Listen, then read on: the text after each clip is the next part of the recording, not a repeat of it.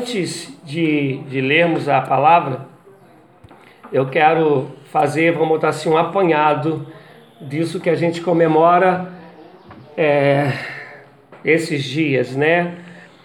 A gente vai lembrar que Jesus Cristo ele é traído, que Jesus Cristo é levado para a cruz, depois de ser açoitado, depois de sofrer tanto. E lá na cruz escreve, né? É, Rei dos Reis. E interessante que a escrita que ali está, ela podia, à época, ser lida nos três idiomas é, mais conhecidos da, da época que reinava naquela época.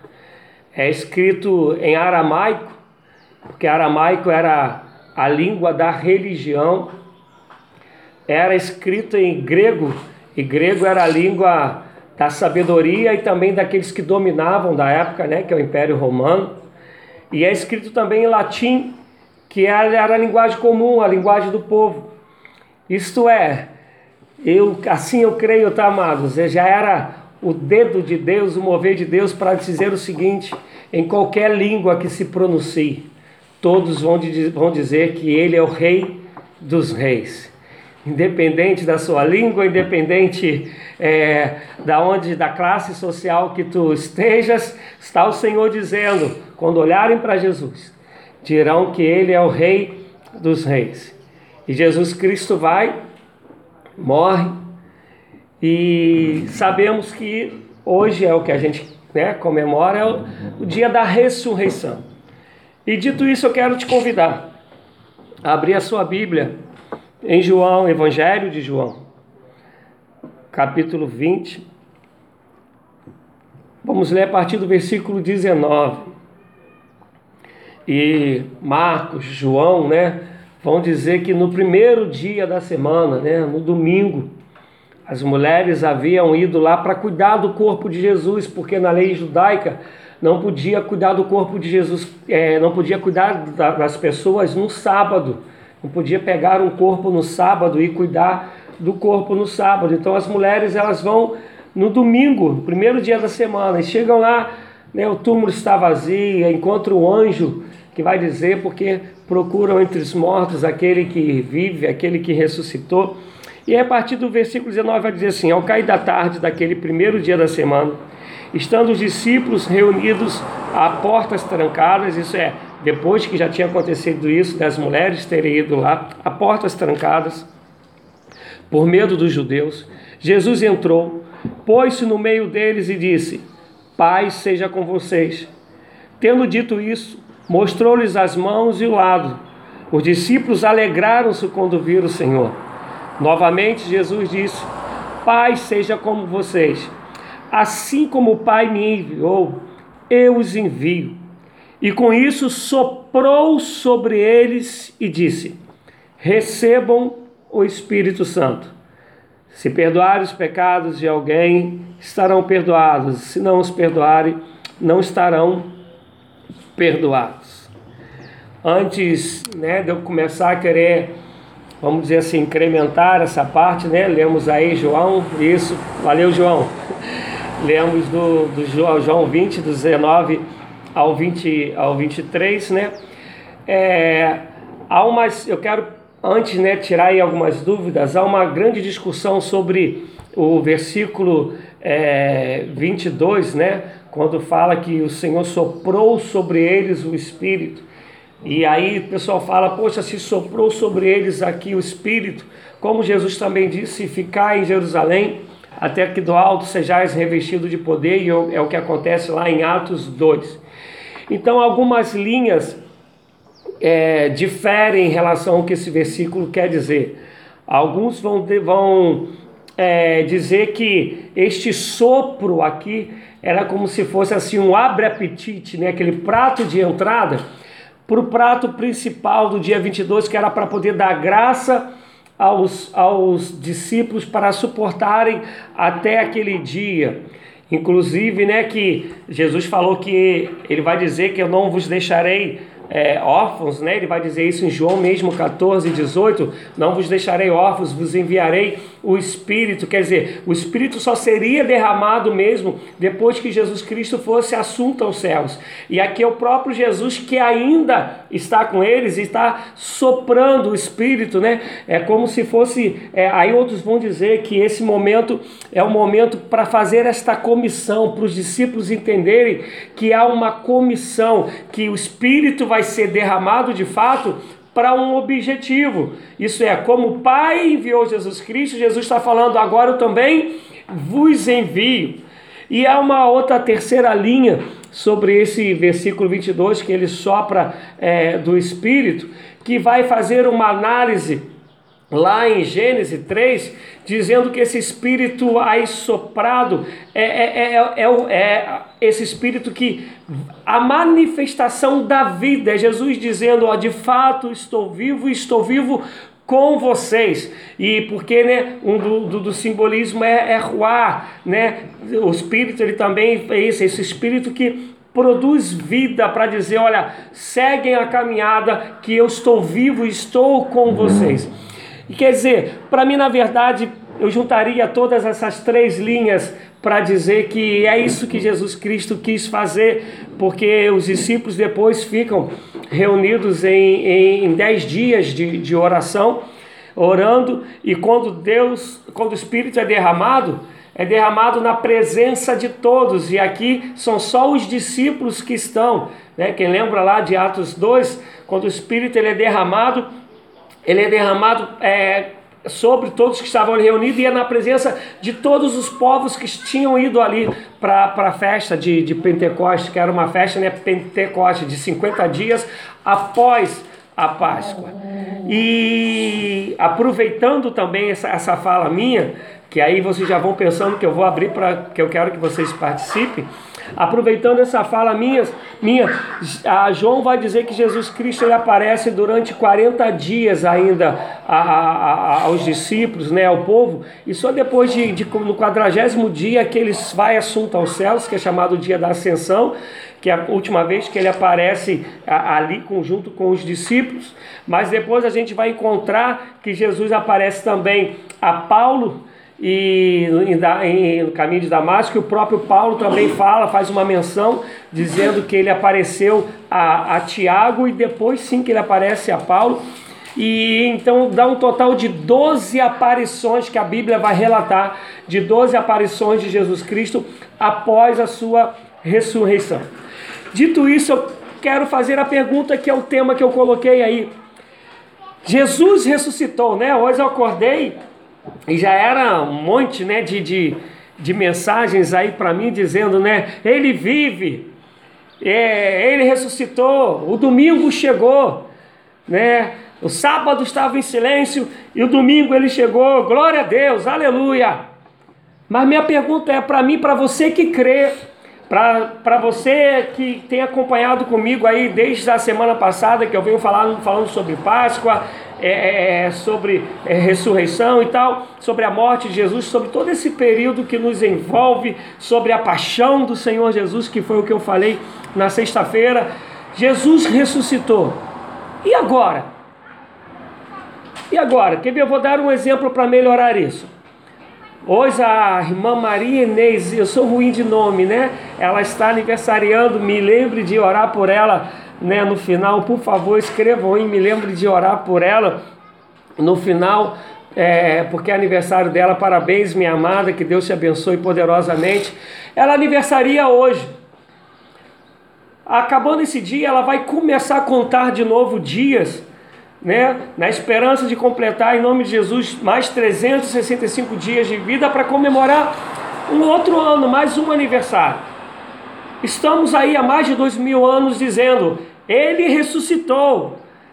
A, a cruz, o túmulo, a pedra não pôde detê-lo. A morte não conseguiu segurá-lo. Ele ressuscitou. Mas minha pergunta é: e aí? Você comemora isso hoje? E depois? Como eu e você temos que viver sabendo que ele ressuscitou? Como tem que ser o meu e o seu comportamento? sabendo que ele ressuscitou. Qual é a minha e a sua função tendo a consciência de que Jesus ressuscitou, e eu venho esses dias falando por que, que ele ressuscitou. Ressuscitou para ligar de novo o homem a, a Deus, porque o pecado separou o homem é, de Deus, e através de Jesus Cristo nós temos acesso de novo, crendo que ele é Jesus Cristo, que ele é Senhor, que ele é o Messias, que ele é o libertador, que o sangue de Jesus Cristo nos purifica, nos santifica, que na cruz ele levou sobre si todos os nossos pecados, toda acusação que era contra mim, contra você, sabendo sabendo que ele morreu porque ele nos amou primeiro e a nos, o cordeiro foi imolado antes da fundação do mundo, tendo a consciência de isso tudo, que ele morreu para nos dar vida eterna, vida abundância, tendo a consciência de tudo isso, a gente declara: ele ressuscitou. E minha pergunta é: e agora? Eu quero que você me responda. Estamos comemorando, né, irmã? Maria Inês, vamos comemorar aí. Pena que eu não estou aí junto para a gente comer o bolo. Comemoramos, mas o amanhã, com a graça de Deus, chegará. E a vida da senhora, né, da irmã, vai continuar. Minha, minha pergunta é: Jesus ressuscitou, aleluia. Ele vivo está. E minha pergunta é: e agora? E eu quero que você me responda, por favor. Quero que você comente para a gente dar seguimento a isso. O texto que nós lemos Diz que Jesus Cristo aparece aos seus discípulos, sopra do Espírito sobre eles e fala: Como o Pai me enviou, eu vos envio a vós. Jesus ressuscitou. Os discípulos estão cheios de medo por causa da perseguição.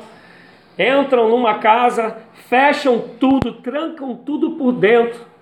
Jesus Cristo faz como um ghost, né? Um ghost atravessa a parede se apresenta aos discípulos, ele se apresenta, quem lembra, né, duas vezes, porque a primeira Tomé não está, e vem a segunda que Tomé está, mas aqui ele se apresenta e diz que sopra do Espírito sobre eles, e diz: Como o Pai me enviou, eu vos envio a vós. Né? Quando vocês perdoarem, serão perdoados, se vocês não perdoarem, não será perdoado. E minha pergunta é: tá bom, e agora? O que, que isso tem a ver com a gente? Como a gente vive através ou após crer na ressurreição de Jesus Cristo. O que, que isso tem a ver com a gente? Como que a gente vive agora? Eu gostaria muito que alguém aí participasse. Tem ninguém não? No Face, lugar nenhum não? Então eu vou melhorar. Vou dar uma cola para vocês. Eu não devia, mas vamos melhorar. Eu quero te convidar a ler mas, por favor, quero que você participe. Eu quero te convidar a ler Lucas 4, 18 e 19. Lucas 4. Lembrando, amados, é um estudo. E é estudo, necessito que você participe comigo. Lucas. João falou que Cristo deve ressurgir todos os dias em cada um de nós para que possamos vídeo dele. Isso, ó, só. João está falando, né? Cristo deve ressurgir todos os dias em cada um de nós para que possamos cumprir o id dele. É esta, esta é a questão, João. Justamente isso. Para quê? Para podermos cumprir o id dele. Disse: Como o Pai me enviou, eu vos envio a voz. A minha esposa falou que a Suzana, a irmã Suzana também falou. Vamos de pregar o evangelho, precisamos pregar o evangelho até que ele venha, obedecendo a sua palavra e seus mandamentos. Isso aí. Olha só, vamos ler aí. E a gente vai voltar nisso daí. Lucas 4 Lucas 4, 18 e 19. Diz assim: o Espírito do Senhor está sobre mim, porque ele me ungiu para pregar boas novas aos pobres. Ele me enviou para proclamar liberdade aos presos e recuperação de vista aos cegos, para libertar os oprimidos e proclamar o ano aceitável do Senhor. Mas eu quero te convidar ainda para dar um pulo em Isaías 61. Por favor, acompanhe aí comigo. E à medida que a gente lê, vai lendo, eu quero clamar que o Espírito de Deus me vá ministrando o teu coração e a gente vai compartilhando o que a gente vai entendendo ou as nossas dúvidas. Isaías 61, vamos ler do 1 ao 3.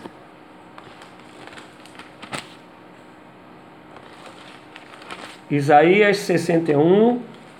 Eu sei, né, um pouquinho de, de memória, mas eu quero ler contigo, até porque eu sei da pela é, a Bíblia antiga, né, que é de Almeida, revista e corrigida. Essa aqui é a NVI, nova versão internacional. Diz assim, ó: O Espírito do Soberano, o Senhor está sobre mim. É a música que nós tentamos cantar aqui hoje. Porque o Senhor ungiu-me para levar boas notícias aos pobres Enviou-me para cuidar dos que estão com o coração quebrantado, anunciar liberdade aos cativos e libertação das trevas aos prisioneiros, para proclamar o ano da bondade do Senhor e o dia da vingança do nosso Deus, para consolar a todos os que andam tristes e dar a todos os que choram em Sião uma bela coroa em vez de cinzas, óleo de alegria em vez de pranto e o manto de louvor, e em vez de espírito deprimido. Eles serão chamados carvalhos de justiça, plantios do Senhor, para a manifestação da sua glória. Quando nós lemos em Lucas, nós não encontramos Jesus falando o dia da vingança do Senhor. Né? Essa era a profecia de Isaías sobre Jesus Cristo. Jesus Cristo entra na sinagoga, nosso Senhor e Salvador Jesus entra na sinagoga, toma do livro e começa a ler, começa a ler a Torá, começa a ler lá o Pentateuco, e lendo, ele não chega até o dia da vingança do nosso Deus, porque o dia da vingança, que é o dia do juízo, o dia da justiça, ainda chegará. Mas a parte de pregar as boas novas, dar vista aos cegos, e é, resgatar, libertar, até aí ele lê. E ele fala: Isso se cumpriu em mim. Ainda que faltava todo o cumprimento dele chegar lá na cruz, em João 19, 20, né, e dizer: Teletestai, está consumado. E aí, a partir daí, ele morre, ressuscita, e hoje nós gritamos: Ele ressuscitou, vivo está, ele vive. Ele ressuscita, vai na direção. Primeiras mulheres vão lá e não encontram, depois ao encontro, Mateus 27 vai dizer que, a, a, a 28 vai dizer que há esse encontro das mulheres, a partir do versículo 1 de Mateus 28, que há esse encontro das mulheres depois com, com ele, e ele manda anunciar, anuncia aos discípulos, já começa a proclamação, anuncia aos discípulos que eu sou vivo, que eu ressuscitei, mande-os mande ir para Galileia, que eu vou lá encontrá-los. E Jesus vai, depois os encontra lá, sopra do Espírito e diz: Como o Pai me enviou, eu vos envio a vós. De novo, ainda que alguns tenha, já tenham respondido: Jesus ressuscitou, e agora? Como eu e você vamos é, viver diante dessa revelação gloriosa, poderosa, que Jesus Cristo ressuscitou e vivo está? A maioria da gente que se diz cristão Diz que Jesus ressuscitou, vivo está, e por causa disso a gente diz que Ele é todo poderoso. E aí a gente não quer morrer nunca mais. Né? A gente não morre nunca mais porque a gente já tem vida eterna em Cristo Jesus. Mas nessa vida vai chegar uma hora que a gente vai morrer.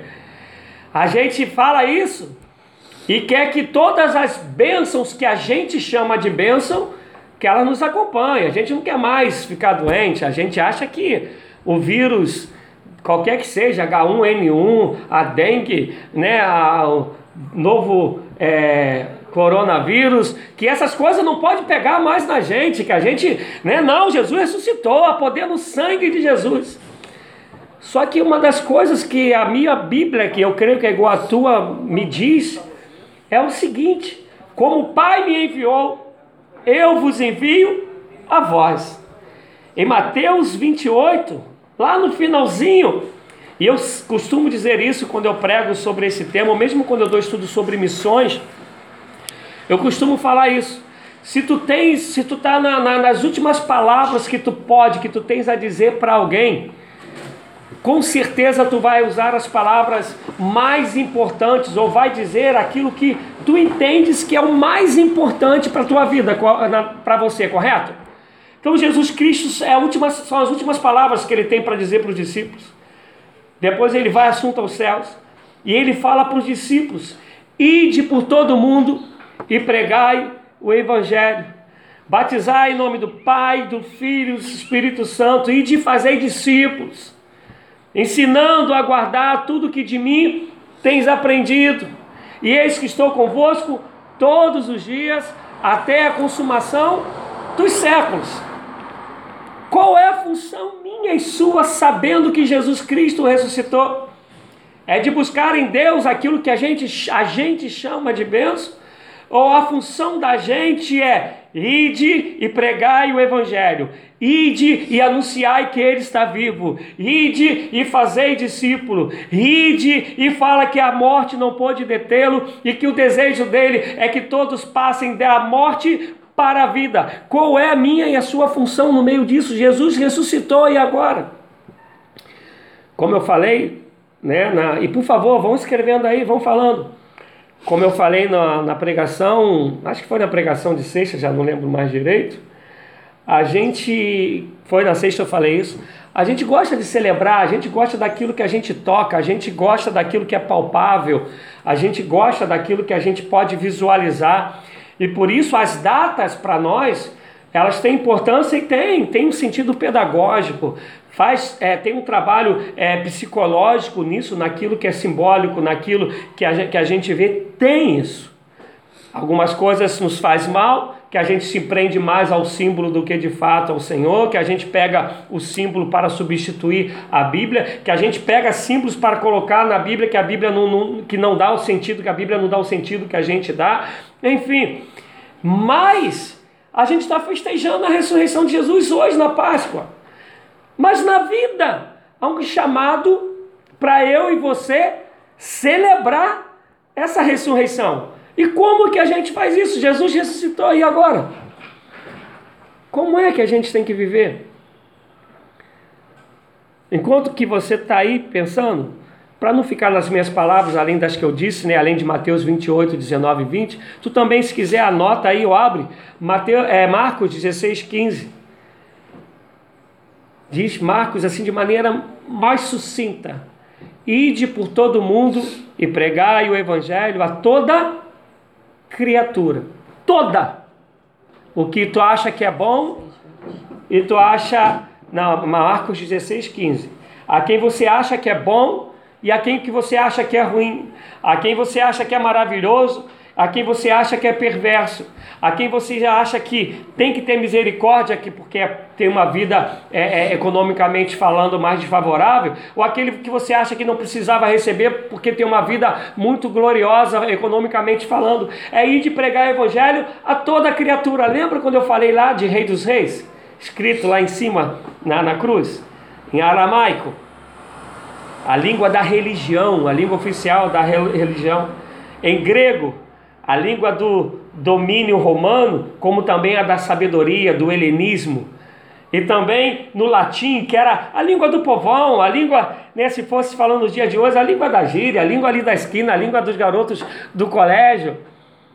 Em qualquer língua, para toda criatura, anunciai que ele ressuscitou, anunciai que ele vivo está, Anunciai que esse disse que viria, morreria e ressuscitaria, também disse que um dia voltará para buscar a sua igreja. A minha pergunta é: a gente celebra essa ressurreição de fato e de verdade todos os dias? Na nossa vida? Nós acordamos hoje falando, vou celebrar a ressurreição de Jesus. Amanhã a gente não vai chamar de Páscoa. Você vai acordar celebrando a ressurreição de Jesus, porque essa celebração ela só faz sentido quando eu vou por todo mundo e prego o evangelho. Como eu vivo a vida que Jesus viveu, como o Pai me enviou, eu vos envio a vós. Por isso que ele disse: espere o revestimento do Espírito, porque quando isso acontecer, tu estarás capacitado para viver o que eu vivi. Tanto é que ele vai dizer: no mundo tereis aflições, vocês vão ser perseguidos, vocês vão ser caluniados, vão jogar vocês na prisão por causa do meu nome. Mas aguente firme que eu estou convosco todos os dias até a consumação dos séculos. Não se preocupeis com o que é a vez de falar, porque na mesma hora o meu espírito vai, meu espírito falará por vós. Não tema o que pode fazer o homem que tem o poder somente para matar esta carne, mas tema aquele que tem poder para depois de de morto nos lançar, de mortos nos lançar no inferno. Jesus ressuscitou, meu amado, minha amada. E agora? A nossa cultura, como eu falei nesses dias, ela é, ela é muito religiosa. Muito. E ela sendo é, religiosa, essas datas elas mexem muito conosco, né?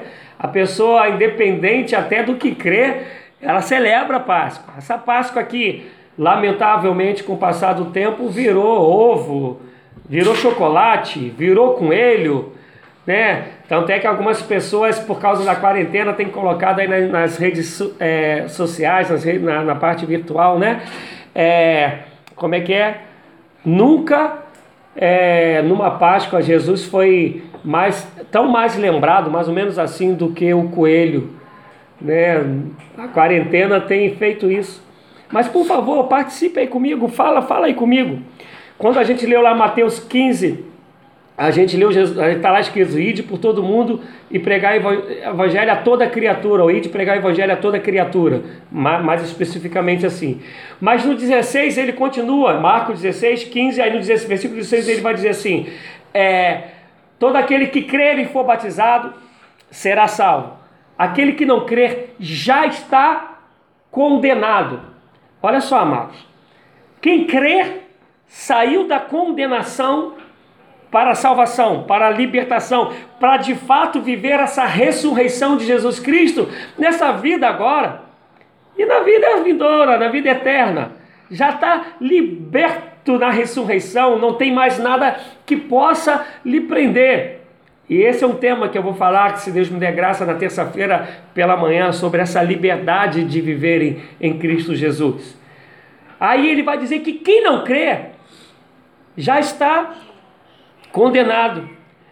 Em 2 Coríntios, ela, ele vai dizer, em 2 Coríntios 2,14, tendo em vista que nós fomos chamar para pregar o Evangelho, tendo em vista que eu e você fomos chamados para anunciar Jesus ressuscita. Que, que ele tem como primícia? O que, que ele tem como importante? Tenho que fazer os discípulos entender, tenho que capacitá-los para isso, que o chamado deles é para pregar a boa nova, é para viver o reino de Deus sobre a terra, é para fazer discípulos, é para batizar em nome do Pai, do Filho e do Espírito Santo, porque aqueles que crerem e forem batizados será, serão salvos, aqueles que não creem já estão condenados. Jesus Cristo vem, sopra do Espírito, depois diz: vai vir um revestimento para que você, de fato, possa viver como eu vivi, vivi possa cumprir como eu cumpri. E aí em 2 Coríntios vai, é, é, 2,14 vai dizer o seguinte: que quando eu prego e a pessoa se salva, fala que nós somos o bom perfume do Senhor Jesus para a salvação. Mas quando eu prego e a preguei e a pessoa rejeita, fala que nós somos o perfume de Jesus Cristo sobre essa pessoa para a perdição.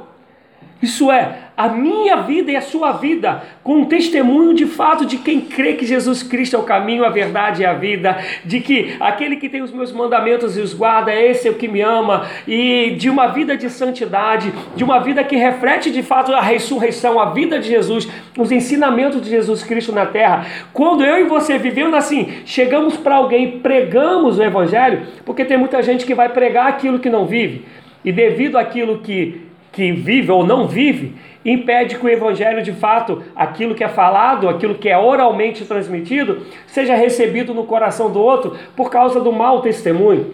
Mas quando o nosso testemunho coaduna, caminha é, juntamente com aquilo que nós pregamos, quando nós pregamos, se a pessoa aceita, somos o bom perfume de Jesus Cristo nessa, na vida dessa pessoa para a salvação. E se ela rejeita, somos também o perfume de Jesus Cristo nessa vida para a perdição.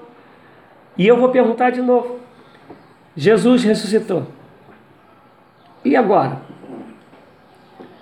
Talvez né, principalmente o comendador Soares que está me conhecendo agora, o povo daí, da, da metodista aí, se espante um pouco, né, porque esses dias que temos chamada Semana Santa, que eu já repeti, né, esse que começa lá na, na Idade Média, no ano 400, que há 400 anos nunca houve esse negócio, eu não estou aí falando o que muita gente fala aí da, da Semana Santa, da Sexta da Paixão, porque para mim todo dia a gente comemora a ressurreição de Jesus.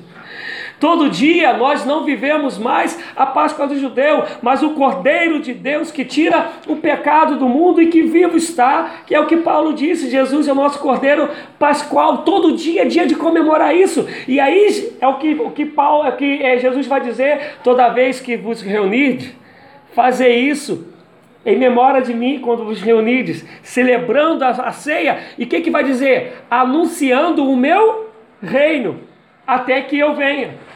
Por que, que nós nos reunimos e ceiamos? Para celebrar que o Cordeiro, olha só, isso já é uma cola de um outro estudo, que a gente, nós nos reunimos para celebrar o Cordeiro que foi morto e ressuscitou e esse cordeiro que foi morto ressuscitou, diz para nós anunciarmos o reino dele, anunciarmos o amor dele, anunciarmos a graça dele, anunciarmos a salvação que há nele, anunciarmos a, o perdão de pecados que só há nele. E isso ele diz para que nós façamos isso, e na ceia a gente faz isso, anunciando: ele morreu, ele ressuscitou e ele voltará. E aí está descrito lá em Lucas: anunciando o meu reino até que eu venha. É para isso que a, que a gente celebra a ceia.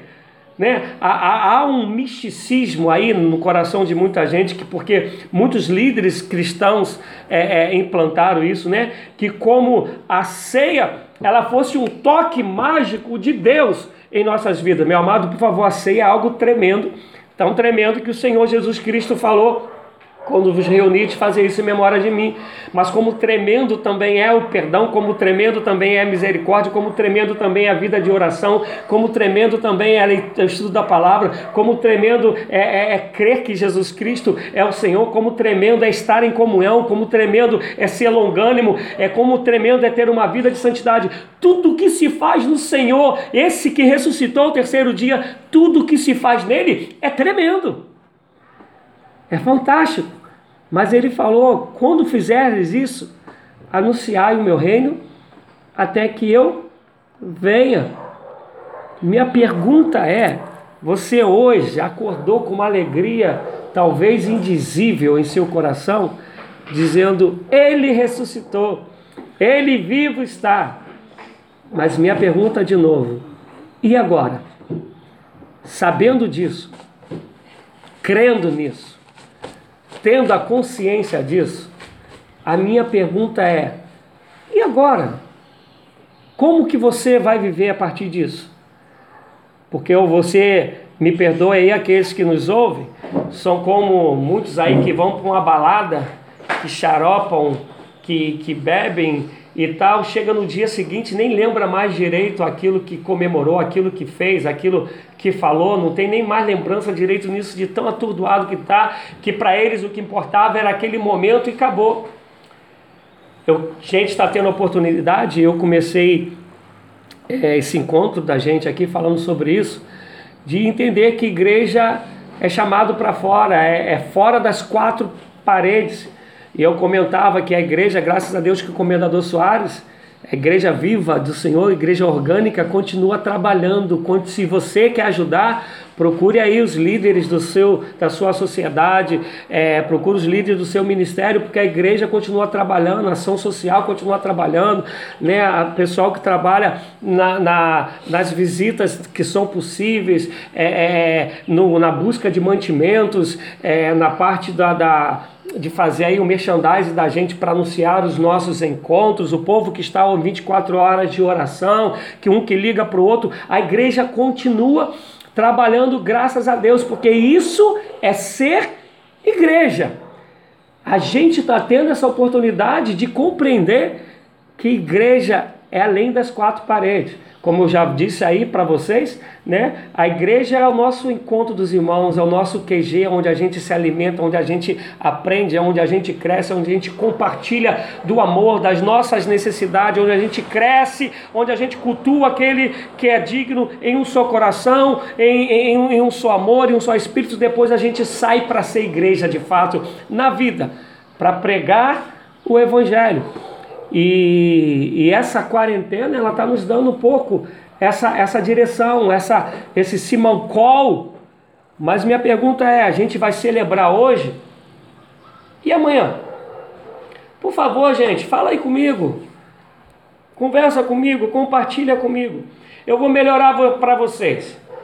Quem vocês entendem na Bíblia que quando vocês olham assim, que você olha e fala: caramba, essa pessoa entendeu o que é crer na morte e ressurreição de Jesus Cristo e viver celebrando essa ressurreição. Viver celebrando as boas novas. Me responde aí, quando tu olhas para a Bíblia, quem vem na tua cabeça e tu dizes, caramba, essa pessoa entendeu isso?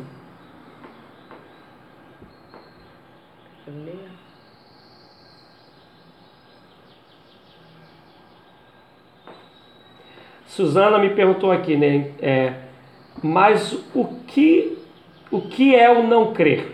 O não crer abrange somente acreditar em Jesus ou não? E aqueles que acreditam, mas vivem, é, mas vivem conceitos e seguem caminhos diferentes daquilo que é padrão para, para os nossos costumes. É, eu vou, eu vou responder aqui a Suzana, depois minha filha falou que tem uma outra pergunta lá. Vamos lá, Suzana. O que é crer? Crer é acreditar.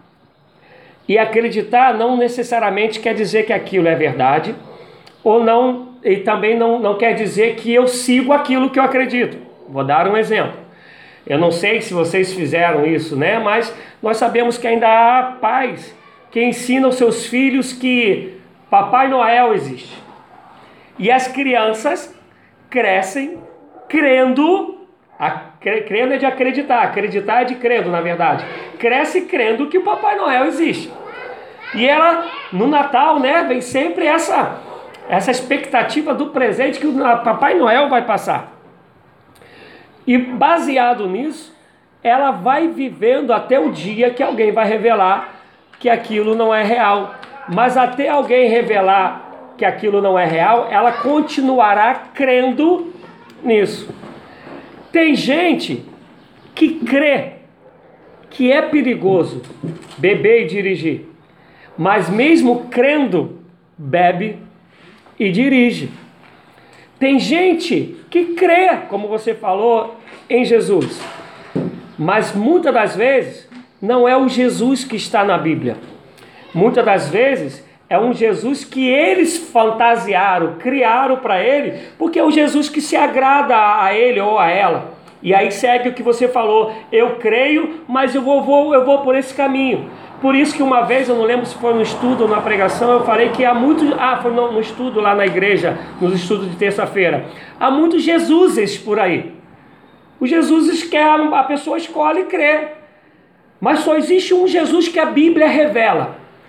Só existe um Jesus que ressuscitou ao terceiro dia. Só existe um Jesus que deu mandamentos, que deu um caminho a seguir. Isso que está lá em João 14, 21. Aquele que tem os meus mandamentos e os guarda, esse é o que me ama. Aquele que me ama será amado do meu Pai, e eu também o amarei me manifestarei a ele. E aí a gente vai pegar todos os ensinamentos de Jesus e vai pegar principalmente Paulo, esmiuçando na prática de vida, porque as cartas de Paulo é, são escritas para problemas, para realidades que as igrejas estão vivendo, e ele pega do ensino de Jesus e ensina o povo a, a, viver aquilo de acordo com a palavra dele. Então, de acordo com o que Jesus Cristo fala, ele corrige, ele elogia, ele orienta, porque há um Jesus só. Por isso que hoje, me perdoe aí quem esteja nos ouvindo, que seja de denominação diferente, ou até na nossa denominação que tem práticas diferentes, até hoje a gente vai pegar pessoas que falam que creem em Jesus, mas vai crer mais no objeto, começa a viver uma vida de superstição, uma vida de crendice que não tem base bíblica e fala que é Jesus. E não tem a ver com Jesus, é o Jesus que a gente escolheu. Por isso que o próprio Jesus disse: erreis não conhecendo a Escritura. Examinai a Escritura, porque crê ter nela a vida eterna, e é ela que testifica de mim. Entende, Suzana? Essas pessoas que escolheram Jesus para ela, meu desejo é que ela se converta ao único Jesus verdadeiro. O Verbo que se fez carne e habitou entre nós. Esse que morreu no meu lugar e no teu lugar e no lugar de todos aqueles que nele crê, que levou sobre si os nossos pecados, ressuscitou ao terceiro dia, vivo está e um dia voltará para buscar esses que nele crê e caminharam segundo a vontade dele. Tanto é que o próprio Senhor Jesus falou: nem todos que dizem que Senhor, Senhor herdarão o reino dos céus. O próprio Jesus falou lá em Mateus 7 que muitos chegarão naquele dia dizendo: Senhor, em teu nome expulsamos demônio, curamos enfermos, profetizando, profetizamos. Ele vai falar: Apartai-vos de mim, porque não vos conheço. Olha só, o Deus que é onisciente está dizendo: Não vos conheço. Eu não sei se eu consegui te responder, mas aquilo que a gente escolhe crer e aquilo que é real, que é, que é fato. Né? Tem gente que fala, né? Não, é, é, eu tive uma, uma, é, uma visão, Deus falou no meu coração tal coisa, e às vezes não foi Deus nada, ela optou crer naquilo. E depois aquilo não acontece, ela ainda coloca a culpa em Deus, que foi algo que ela optou em crer. Por que crer? Crer quando deposito credibilidade em alguma coisa, em algo ou em alguém. Isso é crer. E aí Jesus, aí Tiago vai falar: os demônios creem e estremecem. Quer dizer, os demônios têm dúvida de que Jesus é Jesus? Não. Mas eles obedecem a Jesus? Não. Marcos 5, eu, eu acho que eu não preguei, não falei sobre isso ainda em, em, em, em Comendador Soares, mas Marcos 5, quando vai falar do endemoniado Gadareno, Suzana e os outros aí que, que estão nos ouvindo, fala que é uma legião de demônio que está no homem. Essa legião ela olha de longe e reconhece que é Jesus. Vão até Jesus, se prostram diante dele e fala que temos contigo porque veio até aqui nos atormentar. Quer dizer, é uma legião, seis mil demônios falando, reconhecendo que Jesus Cristo é o Senhor. Creem, mas não obedecem. Crer não é sinônimo de obedecer. Espero que eu tenha te respondido que você escreva aí mais. Beatriz perguntou: o que o senhor está dizendo tem ligação com Romanos 6,4. Portanto, fomos sepultados com ele na morte por meio da, do batismo, a fim de que assim como Cristo foi ressuscitado dos mortos mediante a glória do Pai, também nós vivamos, saiu. Nós vivamos, saiu aqui, amor, depois você volta aí. É, a, a, a Bíblia, Beatriz, ela, ela não se contradiz. E de maneira tremenda no Novo Testamento, ela vai ser uniforme. Isto é, a gente vai encontrar sempre a referência, principalmente de, de, de Paulo, aquilo tudo que Jesus Cristo ensinou, a tudo que Jesus Cristo fez. E, e eu fiz uma pergunta aí para vocês e, e eu não sei se tem mais perguntas, mas eu fiz uma pergunta para vocês. Quando vocês olham para a Bíblia, qual é a pessoa que você entende que incorporou essa certeza da, da ressurreição de Jesus Cristo e este sopro que validava ou que nos valida dizendo, assim como o Pai me enviou, eu vos envio a vós. Quem é essa pessoa que você olha assim para o Novo Testamento e fala: caramba, essa pessoa de fato viveu isso? Alguém aí pode tentar me responder?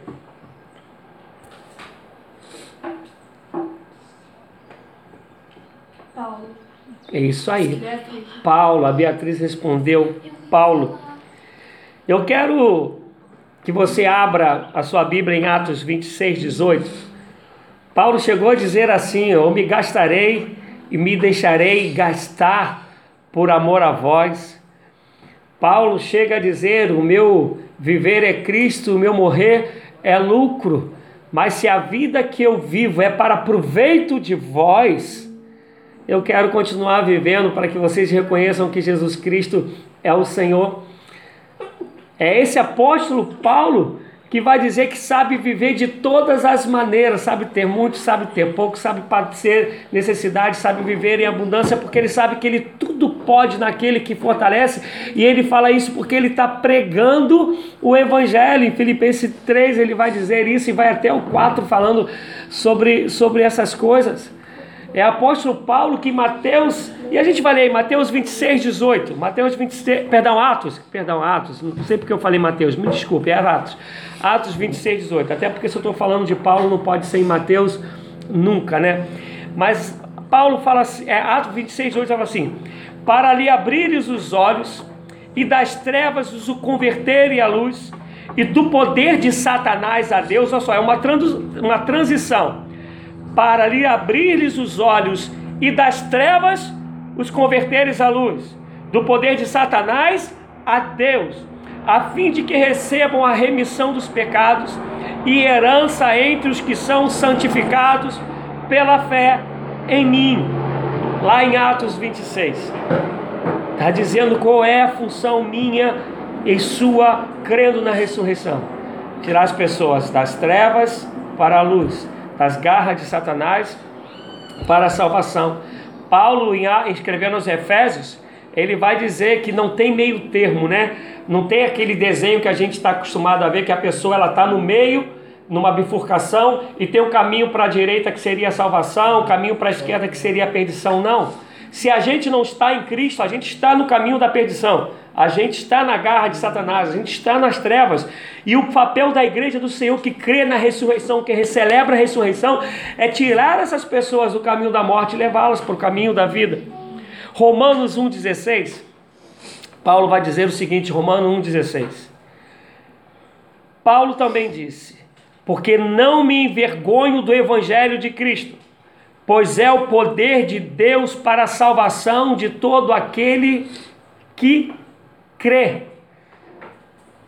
Porque não me envergonho do evangelho de Cristo, pois é o poder de Deus para a salvação de todo aquele que nele crê. A gente está vivendo dias, principalmente falando dos jovens, embora englobe todas as faixas etárias, mas falando dos jovens, que é um povo que quer pregar um tipo de evangelho para agradar os jovens, para tê-los na igreja. Há um povo que quer pregar uma, uma libertinagem, que quer pregar uma, uma secularização para agradar os jovens e atraí-los para a igreja que quer pregar mais festas do que palavra, mais é, canções que fazem arrepiar, emocionar, do que cause conversão. Eu quero te dizer, eu quero te dizer que isso não é, não é o Evangelho. Isso não é o Evangelho que tira das trevas para, as, para a luz. E pessoas com vergonha ou então querendo uma igreja mais cheia ficam dando jeitinho no Evangelho e Paulo vai dizer: Eu não me envergonho, o evangelho é esse. Porque esse evangelho que é o poder de Deus para a salvação de todo aquele que nele crê. Amados, olha para a vida de Paulo. Você tem aí Novo Testamento para ler a vida de Paulo, alguém que não encontrou Jesus com os discípulos, mas vai encontrá-lo, vai encontrar Jesus Cristo lá em Atos 9, no caminho de Damasco, quando ele vai perseguir a igreja. Jesus Cristo faz cair do cavalo, fala: Paulo, eu sou Jesus a quem você me persegue. Dura coisas é para você brigar contra mim, investir contra mim.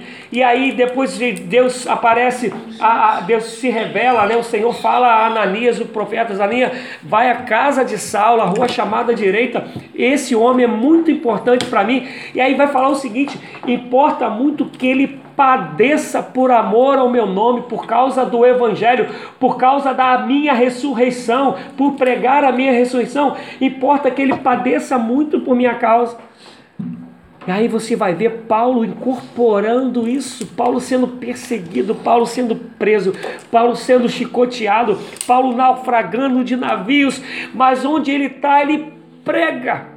E eu quero te convidar a abrir aí em Atos. E se tu queres falar alguma coisa, por favor, fala aí, me ajuda aí, me ajuda a fazer com que essa, esse estudo, né, ele fique, ele fique melhor e ele sempre vai ficar melhor com a sua participação. A gente vai lá para o finalzinho de Atos dos Apóstolos.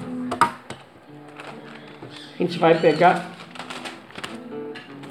Atos 28.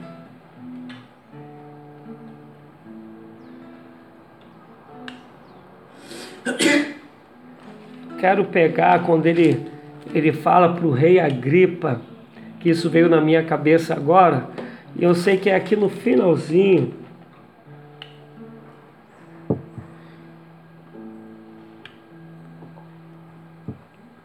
Somente, amados, que é que Paulo ele está pregando ao rei Agripa e, e quando ele prega ao rei Agripa, o, o rei que tinha o poder para, para libertá-lo, ou ainda é no 27 antes dele ir a Roma.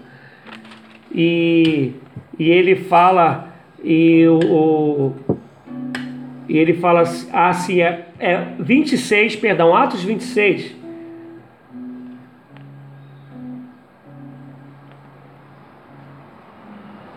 Eu li o 18, né? Vamos ler a partir agora do 19. Assim, rei Agripa, ele tinha falado, falou para um rei, o rei que tinha poder para libertá-lo, principalmente porque Paulo era cidadão romano. Né? Tem gente que fala aí de, não vou entrar nesse mérito não, tá, amados? De cristão na política, mas Paulo ele tinha cidadania romana. Primeira coisa que ele fez foi invocar a cidadania romana dele para ele ser julgado em Roma, mas na verdade ele queria era estar tá pregando para os romanos. Mas aí antes dele ir para Roma, ele no 18 ele vai dizer né, que não se envergonha do evangelho, e no versículo 19 do, do, de Atos 26, ele vai dizer: Assim, rei Agripa, não fui desobediente à visão celestial. Preguei em primeiro lugar aos que estavam em Damasco, depois aos que estavam em Jerusalém e em toda a Judéia, e também e também aos gentios, dizendo que se arrependessem. Olha o povo que Paulo foi pregando, o que ele pregava? Dizendo que se arrependessem. Não há pregação da ressurreição de Jesus Cristo se a pregação não passar pelo arrependimento de pecados. E se voltassem para Deus, praticando obras, olha só, Suzana, quem crê mesmo em Jesus, se arrepende, volta-se para Deus, praticando obras que mostrassem o seu arrependimento. Só a conversão, só realmente entendimento da ressurreição de Jesus, da salvação de Jesus Cristo, se a nossa vida depois mostra que de fato nos arrependemos. Por isso os judeus me prenderam no pátio do templo e tentaram matar-me. Mas tenho contado com a ajuda de Deus até o dia de hoje. E por esse motivo estou aqui e dou isso ele está preso, ele está preso. E dou testemunho tanto a simples como a gente importante. Caiu na rede, é peixe. Paulo está dizendo: Eu quero repregar o Evangelho. Não estou dizendo nada além dos profetas e Moisés disseram que haveria de acontecer, que o Cristo haveria de sofrer e sendo o primeiro a ressuscitar dentre os mortos, proclamaria luz para o seu próprio povo e para os gentios. Esse é o objetivo.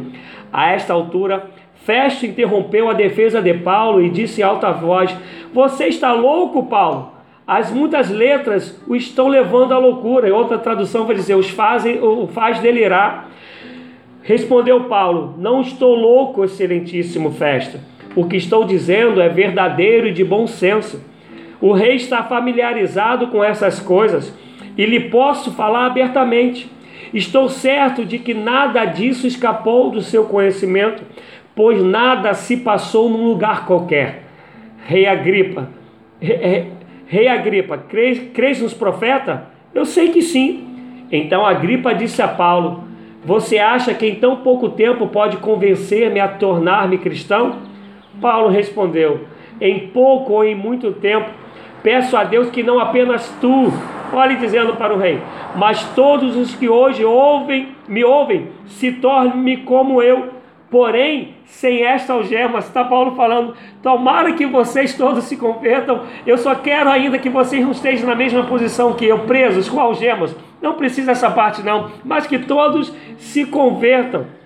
O rei se levantou, e com ele o governador e Berenice, como também os que estavam assentados com eles. E aí continua a, a história, vão dizer que Paulo não tinha feito nada que merecesse isso. Olha, olha isso, amados. Um homem que entende o, qual é a função da igreja? Qual é a função minha e sua crendo na ressurreição. Pregar o Evangelho. Fazer discípulo. Isso quer seja a pessoa simples, como ele disse, ou a pessoas importantes. O desejo, e ele não prega outra coisa que não seja a Bíblia, que os profetas anunciaram que Jesus Cristo viria. É essa, essa é a fé, esse é o Jesus. Não tem outro Jesus. Mas aí, perdoa uma vez mais a quem me ouve, as nossas reuniões são é, sete semanas para a vitória, sete semanas para a casa própria, o caminho para o sucesso, o caminho para isso, o jeito tal, o método tal para obter aquilo. E Jesus falou, soprou do Espírito e disse: Como o Pai me enviou, assim eu vos envio. Quando ele está escrito, está escrito lá sobre perdoar pecados, não está falando que os discípulos têm poder para perdoar pecados, não é isso. Ele está falando aquilo que depois Paulo vai dizer lá em, em Coríntios, 2 Coríntios 12, 14. Que quando eu chego para alguém, esse alguém se arrepende, se converte com aquilo que eu preguei, os pecados dessas pessoas estão perdoados.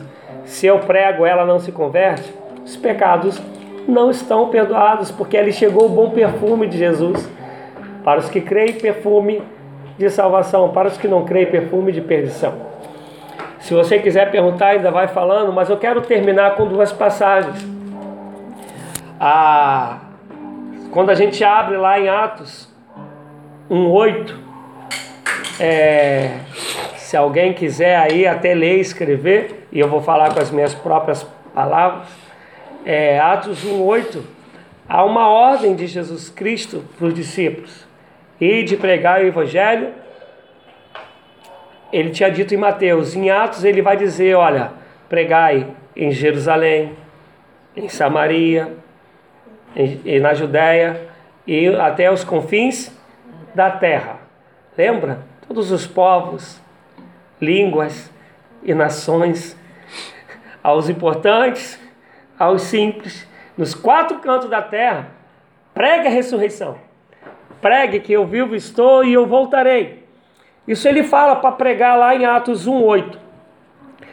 Só que a igreja está lá em Jerusalém, que é o local né, do que acontece o derramado, o Espírito, aquelas coisas, e sinais tremendos estão acontecendo, coxos estão andando, né, surdos estão ouvindo, batismo nas águas, batismo com poder, batismo com o Espírito Santo, manifestações de dons tremendas, e o pessoal está vendo tudo aquilo ali acontecendo e está maravilhoso. Escuta aí você que está me ouvindo, por favor.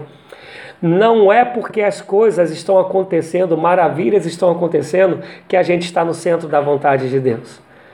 Às vezes as maravilhas estão acontecendo e a gente não está no centro da vontade de Deus. E você, eu vou te mostrar isso aí em Atos. Atos 1,8, vá para os quatro cantos da terra. Mas eles estão ali em Jerusalém. E o negócio está bom, o negócio está bacana. Deus está se manifestando, vidas estão sendo salvas. Mas a palavra, a ordem de Deus é não só em Jerusalém, Samaria, Judéia, até os confins da terra. Isso não acontece, eles só ficam em Jerusalém. Atos 7. Paulo junto está lá e, e deixa e permite a morte de Estevão. Estevão é apedrejado e diz a palavra que Paulo está presente. É, é a pregação mais longa que se tem na Bíblia, é a pregação de Estevão. Ele começa pregando desde lá do êxodo e vem, vum, vum, vum, vum, vum, né? vem pregando aí é, sobre, sobre Deus, sobre Jesus Cristo. E quando ele está acabando de pregar, o pessoal começa a atacar pedra nele. E ele morre. E diz a palavra que ele vê os céus abertos e o Filho do Homem, falando de Jesus Cristo, sentado à direita, à destra de Deus Pai Todo-Poderoso, louvado seja Deus, esse que ressuscitou. E ele ainda chega dizer: Pai, não impute a eles esse pecado. Por causa da morte de Estevão, vem uma perseguição sobre os discípulos em, ali em Jerusalém. Aí você abre aí em Atos 8.1. Atos 8.1 vai dizer que por causa da perseguição que sobreveio aos discípulos, aos apóstolos, o povo foi disperso E aí o evangelho chegou a Samaria, chegou a Judéia, chegou até os confins da terra, chegou até o Brasil, chegou a Comendador Soares, chegou ao Peru, chegou aonde é que tenha que chegar e continuará chegando, porque ainda tem muito lugar para chegar, mas chegou porque teve que vir uma perseguição para que se cumprisse o propósito de Deus. Tu entende isso? Atos 7. Até Atos 7 eles não tinham obedecido a Deus porque maravilhas e sinais estão acontecendo.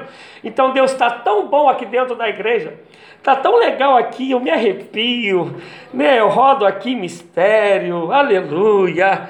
Né? A gente tem toda essa turminha, eu sou do Ministério de Música, eu sou responsável pela coordenador de tal, presidente de tal, esse lugar aqui é tão bacana, né? Esse é o lugar, para que, que eu vou para fora? Tá tão bom aqui.